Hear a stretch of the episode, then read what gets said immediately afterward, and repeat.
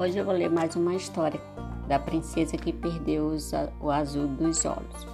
Espero que vocês gostem. É uma história indígena. Obrigado.